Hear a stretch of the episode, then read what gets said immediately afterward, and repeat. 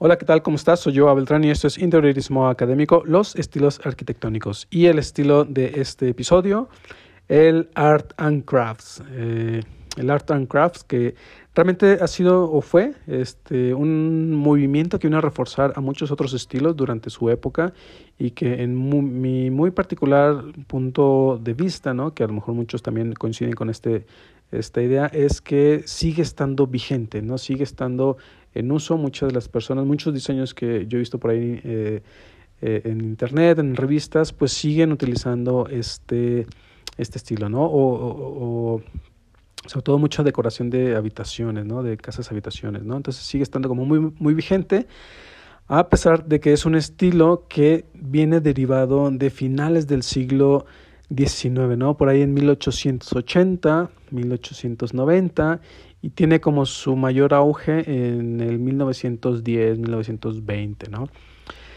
Que este estilo en realidad vino pues como a reforzar, ¿no? A muchos otros estilos, por ejemplo el estilo victoriano, que se, eh, se vino a, auxiliar mucho del art and crafts, que en pues en, en, en su, en su traducción literal es el art, se, se le reconoce como el, el arte y, las, y los oficios, ¿no? Es el es este gusto por el arte y los oficios que pues eso no vino a, reforzar mucho el estilo victoriano en su época y mucho a las artes decorativas no vino mm, mm, este a reforzarlo. ¿por qué? bueno eh, si te das cuenta la época en la que se desarrolla en 1880 pues realmente muchas cosas estaban ocurriendo en ese momento no ya lo he dicho estaba el movimiento de la revolución industrial se estaba construyendo la Torre Eiffel estaba la Feria Internacional este para el que se construye la Torre Eiffel y sobre todo, ya lo he dicho en otros episodios, eh, llegó la revolución industrial, ¿no? Esto que vino a cambiar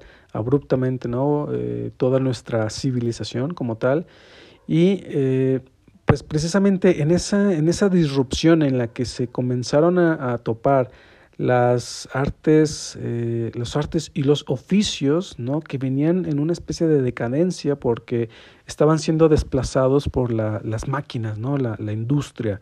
Este, aquel, ¿qué oficios? Bueno, pues el carpintero, eh, el que hacía los, las telas, ¿no? Los con los telares, eh, el, herrero, todos estos oficios, ¿no? Del, del, del medioevo, ¿no? De la era medieval, que venían cayendo eh, por su popularidad porque venían siendo desplazados, ¿no? Y creo que el Art and Crafts vino mucho a dar como ese esa especie de actualización o de capacidad de adaptarse al, al, al, momento, ¿no? Para no caer, y creo que lo hicieron bastante, se hizo bastante bien, ¿no? Uno de los que encabezó este movimiento y, y, y es de los más representativos, pues es eh, William Morris, ¿no? Que él desarrolla su, eh, su propia marca, William Morris, Morris Corp, este, Company, que eh, vino a tomar todas estas artes, eh, estos artes, estas, perdón, estos oficios ¿no? medievales y los vino a rediseñar. Es decir, y esta es la parte crucial del art and craft, ¿no? que vino a tomar la industrialización para poder industrializar los procesos de los oficios, es decir, no, no dejó morir eh, las, las, este, las artes, ¿no? que, fueran, que hayan sido aplastadas por la industrialización, que hayan sido desplazadas por las máquinas, sino que tomó las máquinas para el uso de las artes eh, y los oficios, ¿no? que de hecho eso es uno de sus mayores conceptos, ¿no? el dominio de las máquinas sobre este, o por el hombre, ¿no? decir sobre el hombre, ¿no? El dominio de las máquinas por el ser humano, ¿no? Es decir, que tomaban esas máquinas para industrializar los procesos, ¿no?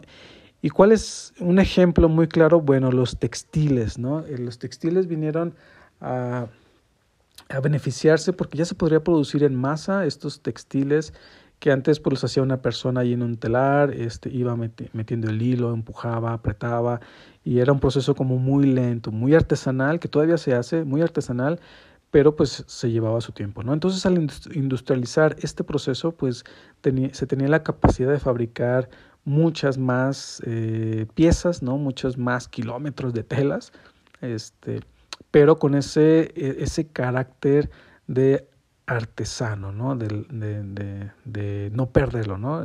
Era no desplazar al ser humano por las máquinas. Y bueno, eh, Morris eh, vino a establecer su propia empresa, ¿no? Que de hecho, si, si tienes oportunidad de googlear su, su, su, empresa, aún existe su marca como tal, como su estilo más bien, su sello. Este, son unos tapices increíbles, son, tienen su propio sello. Si tú los ves, a lo mejor ya los has visto, ya los conoces, pero si logras verlos, pues tienen un, una particularidad muy, muy especial, una que son increíbles. A mí en lo personal me gusta mucho, que siempre cuando los ves dices, ah, quiero poner tapiz en mi casa, en mi departamento, en mi, eh, este, en mi sala, porque los ves y, están increíbles. Este, en realidad tiene unos colores muy llamativos, unas figuras, una ornamentación, unas líneas ondulantes muy exquisitas que, este, caracterizaron mucho a su, su, marca, ¿no? También incursionó mucho en el diseño de azulejos, ¿no? Estos propios diseños que estaba descubriendo en cuadros o en las telas, los empezó a, a trasladar también al, al, arte en cerámica. Eh, comenzó a hacer algunos, algunos azulejos con eh, sus eh, obras más famosas, las cuatro, las cuatro damas, las cuatro, que es las, las cuatro estaciones. Este, y de ahí también fue incursionando hacia los vitrales. Entonces también puedes ver vitrales de estas mismas artes este, de oficios medievales que Morris pues eh, pudo recuperar, ¿no? Y también incursionó en el diseño de muebles, que por ahí tiene su silla, este, eh, una de las más populares es la silla Sussex, ¿no? Que eh, fue muy, muy, muy popular por su marca, aunque que vino un poco a, todo este movimiento que se venía dando del, del, diseño de mobiliario en madera, madera estufada sobre los 1920, sobre todo en París, que eh, vino ahí como a Morris a como eh, formar parte de toda esa corriente del diseño de mobiliario. ¿no? A pesar de que el movimiento como Art and Crafts viene de Inglaterra, viene de la escuela británica, y que se va desplazando un poco a Estados Unidos, al centro de Europa, y pues va tomando mucho, mucho carácter, ¿no? ¿Y por qué toma tanto, tanta importancia, tanto carácter? Bueno, vino a reforzar, además del estilo victoriano y, este, y otros estilos que se estaban dando en esta misma época, vino a reforzar o a dar pie a las artes decorativas que se dieron mucho en el modernismo catalán, ¿no? Por ejemplo, si te pones a analizar que venía eh, creando una especie de cerámicas para eh, recubrir este, unos tapices, pues esos, estos estilos vinieron a darse mucho ¿no? en el modernismo catalán, eh, que es el que se desarrolla, eh, tiene una cierta línea consecutiva en el diseño, en las líneas de diseño de lo que terminó siendo eh, Puig y Calafal, este, Montaner, eh, este, todas estas obras que se dieron, por ejemplo, eh, la, la, la, casa, bueno, ya no es la Casa Asia, que ya la desplazaron, yo era,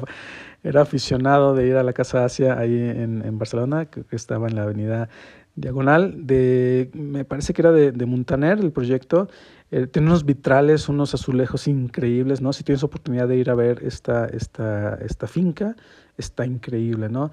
También, pues, obviamente lo que hacía Gaudí, que aunque Gaudí tuvo su propio estilo eh, del, del, tan, del del, del, del, azulejo trancat, del azulejo roto, eh, pues finalmente él pues vivió en otra, en otra galaxia, ¿no? Este Gaudí, pero sí que venía un poco de esa misma línea de las artes decorativas que se estaban dando en el 1910-1920, ¿no?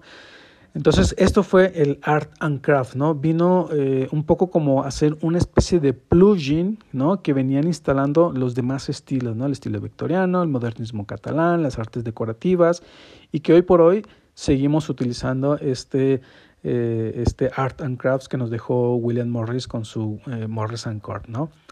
Y pues ese era el gran concepto del Art and Craft, ¿no? Recuperar o, o reposicionar las artes este, de, eh, las artes de los oficios medievales, no dejarlos morir por la industrialización, sino que supo adaptarlos a la época, a esta aparición de las máquinas para la industrialización de los procesos de fabricación y que vino pues a sobrevivir, ¿no? Incluso 100 años después de, de, este, de este nacimiento, ¿no?